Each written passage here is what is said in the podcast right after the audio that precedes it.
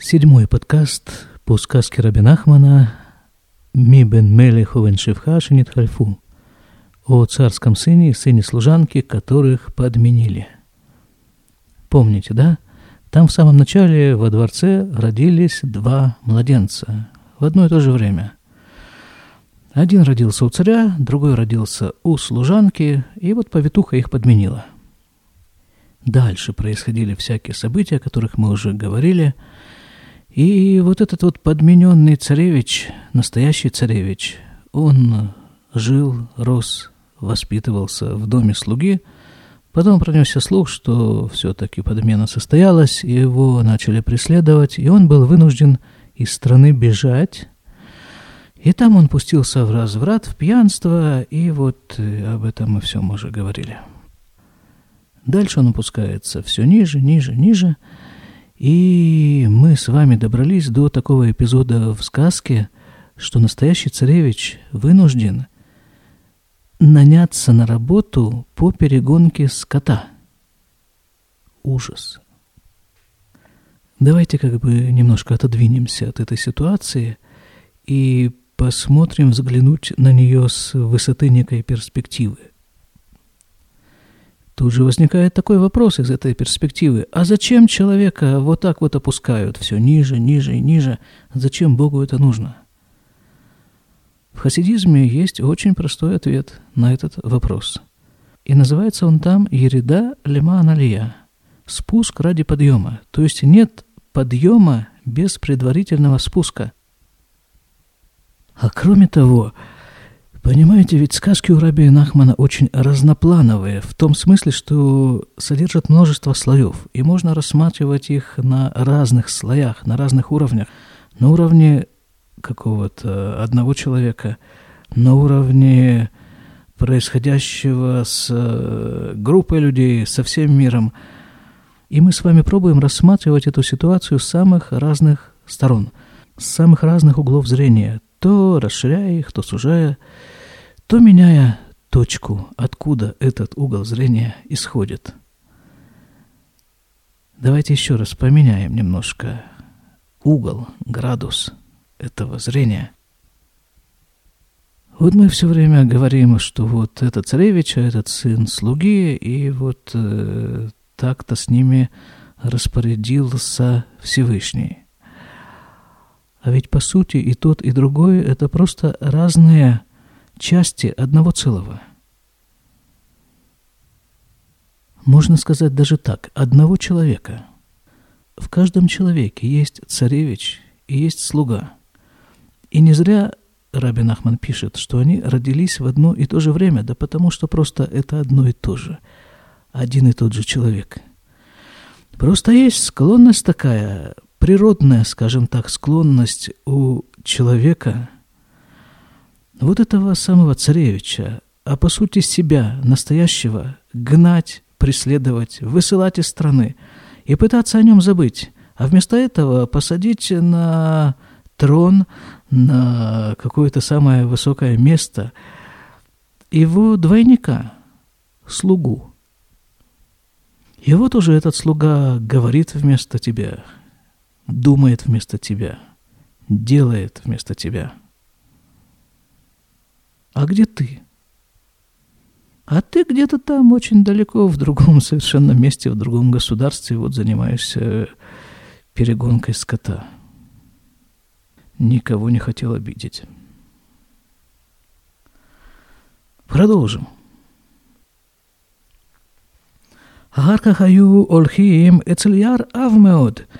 А потом, после этого, а там же, вы помните, этот скот пригоняет целая компания пастухов, в которой и находится этот наш царевич. После этого они шли возле очень густого леса.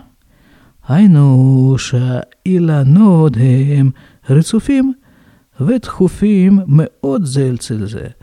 То есть такой лес, в скобках Раби Нахман поясняет, в котором деревья стоят очень близко друг к другу. והלכו וטעו שתי בהמות. מהבהמות של זה הבן שנעשה רואה אצל הסוחר канал. И вдруг двое животных которые относились к тем животным, которые перегонял царевич, который теперь сделался наемным работником у купца, занимающегося перегонкой скота. они, вот эти вот двое животных, куда-то отошли и заблудились в лесу. Выцакаляфа Сухер и закричал на него его хозяин, его работодатель, купец. Валяха Харем сам, и он, царевич, пошел за ними, чтобы их поймать. Вегем бархуютер, они убегали от него. Верадафа Хареем, а он бежал за ними, преследовал их. Умехамад, Шаяр, Аяр отцов в Ав, из-за того, что этот лес был очень густой, Техев, Кше, Нихнас, Лето, аяр Лёраузе, Дзе. Как только он вошел в него, он тут же потерял из виду всех. Свою компанию, своих пастухов, всех. Он как бы остался один. «Вениталем, а хаварим Шелом, Мияд». И сразу же он исчез с глаз своих друзей. Он попал в лес. Что такое лес? Это место какое-то непривычное. Даже в истории этого героя, царевича, несмотря на то, что он постоянно попадает в какие-то непривычные места, опускаясь все ниже и ниже, из царского дворца сразу же после рождения он попал в дом слуги, потом он был выгнан из страны, потом он пошел по публичным домам, все какие-то новые, новые, совершенно непривычные царевичу места – потом перегонка скота, и вот лес. И вот лес. Это понижение, еще большее понижение статуса или нет? Не знаю. Во всяком случае, лес для обычного среднестатистического человека место непривычное.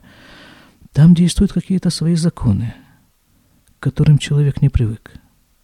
Но ведь он уже некоторое время назад начал этот путь, о котором мы говорили немало. Отход от правил человеческого общежития, тех самых правил, которые выработало человечество для, скажем так, удовлетворения собственных потребностей. А здесь лес. И нету там этого самого человечества. Деревья есть густые, и вот те две скотины, которые от него сбежали – и кроме всего прочего, в густом лесу, как пишет Рабин Ахман, не видно, не видно перспективу. Ты видишь ближайшие деревья и немногим более того. Если повезет и кроны деревьев не очень густые, то можно еще увидеть небо иногда в некоторых просветах. А так э, поле зрения очень ограничено. Сложно ориентироваться. Ты не видишь дорогу видишь только деревья, которые ее заслоняют. Веуаявлех, Веродев, Ахаребаемот. А он продолжал преследовать этих животных. Вемборхим. А они убегают. То есть животных он все-таки видел. Но они от него все время убегали. Веродав Ахареем Арбе Ачебалитох Ави Аяр. И он догонял их, преследовал их, очень долго, пока не забрался в самую гущу леса. Вениташев, бенках венках, амут. И он подумал, сосредоточился и подумал. Ну, все равно ведь я погибну. Ки имашув бля бемот амут аля сухер. Потому что если я вернусь без этих животных, то меня убьет э, мой хозяин, купец. Киая дмелю, потому что казалось ему, Мехамад пахат шаялю минасухер, из-за того страха, который он испытывал перед этим купцом, ше ямито то кшияшу в блябаемот, ему казалось, что тот убьет его, если он вернется без животных. А мы уже говорили, и купцу нет никакого резона его убивать. Он ведь нанял его как работника, а не как э, какую-то мишень для убийства. Он ему нужен просто ну, то, что говорят, у страха глаза велики. Тем более такие глаза, которые со всех сторон окружены непроходимым лесом, деревьями, и которые дальше этих деревьев не в состоянии видеть. Плюс страх. Ну, вот такая вот ситуация. Я думаю, ситуация достаточно знакомая многим из нас, если не всем. Он продолжает свои рассуждения. Значит, если он вернется, то прибьет его хозяин. Вы им эгекан, а если я здесь останусь? Гамкен, амут, аледе хайот, беяр. Так меня растерзают звери, которые водятся в лесу. Вылимали ляшу в лесухер? И дальше такая здравая мысль. Ну так а чего мне теперь трудиться, возвращаться к этому э, моему хозяину? Все равно я умру. Так э, зачем лишние э, усилия в этом направлении? Ки их ухаллаву элав блебаймот, потому что как я к нему вернусь без этих животных? Киаяло пахат гадоль мимену, повторяет Рабин Ахман, потому что у него был большой страх перед ним. Валах Верадав, Йотерах, Райбеймот, и он продолжил свою погоню за животными. А животными э, чуть подальше, это будет написано, но мы опередим немножко события, вот этими животными это являются его животные инстинкты. Помните вот там, вот чуть раньше, когда он еще жил в городе, до того, как начал перегонять животных, он занимался чем? Пьянством и развратом. А это животные инстинкты. То есть он, он понимаете, он ведь изо всех сил пытается стать слугой. Ну хорошо, как бы можно так интерпретировать его слова, поступки, рассуждения. Но жизнь поставила меня в такую ситуацию. На самом-то деле он не знает. На самом-то деле он не знает, кто он. Он не знает, что он царевич. Есть некоторые подозрения. До него дошли слухи, что его подменили. Но на самом-то деле это неизвестно. И вот он пытается стать слугой. Хорошо, жизнь как бы поставила меня в эти рамки, в эту ситуацию, ситуацию слуги, так давайте я уже буду слугой, если так. И он э, нанялся на работу, начал перегонять вот этот скот и пытается у себя все-таки пробудить какое-то мышление слуги. А он царевич, даже, даже, даже не царевич, а поскольку его отец, его биологический отец, царь, умер, как мы читали об этом раньше, то он сейчас царь. Он царь. И вот этот царь находится где? В лесу, в густом лесу, и гонится за двумя животными – которые отбились от стада его работодателя-купца. Понимаете, в каком мире мы живем? Единственная идея, которая может сгладить эту картину, что это все спуск ради подъема. А подъем будет, обязательно будет. Вот это одна из основных идей, которые и показывает нам Рабин Ахман в своих сказках. Так вот эти вот животные – это воплощение его предыдущих животных страстей. Тогда он их реализовывал таким образом, сейчас он их реализовывает вот таким образом – но фактически и в том, и в другом случае он гонится за своими животными страстями. Валях выродав Ютера Харепаемот, и больше и больше, и дальше и дальше он гнался за этими животными. Вемборхим, они убегают. Бетухках наса лайла.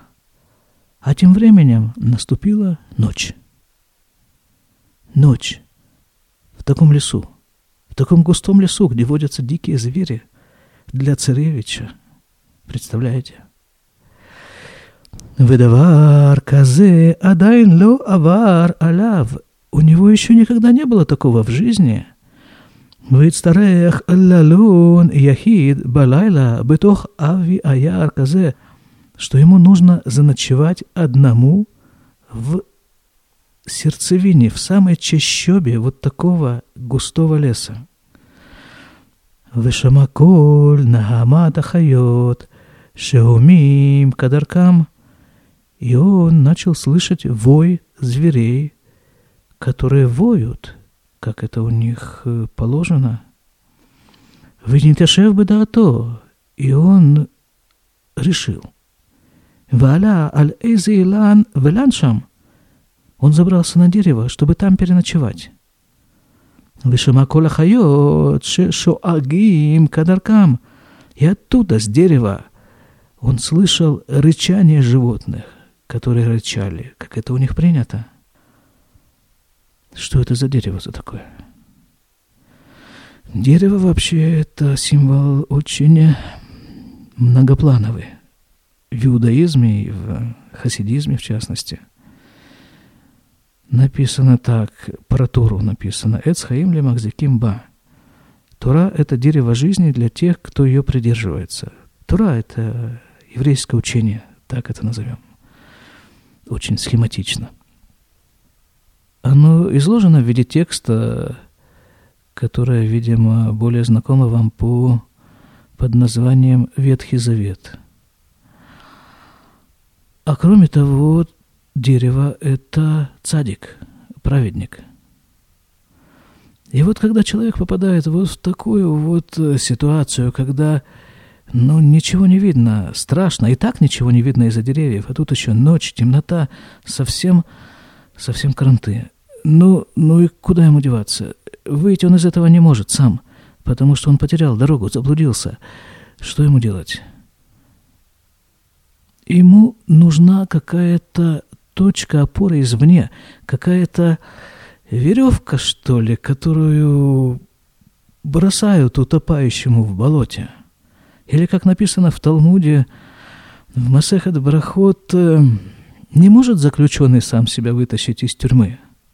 Нужно кто-то снаружи, чтобы протянул ему руку, веревку, вот с той территории, где суша, где свет, где, где в конце концов царь находится на своем месте, на месте царя – и вот эта самая веревка, вот эта протянутая рука, это и есть Тура, это и есть праведник, который может тебя из этого всего вытащить. И это и есть дерево, как написано в нашем рассказе.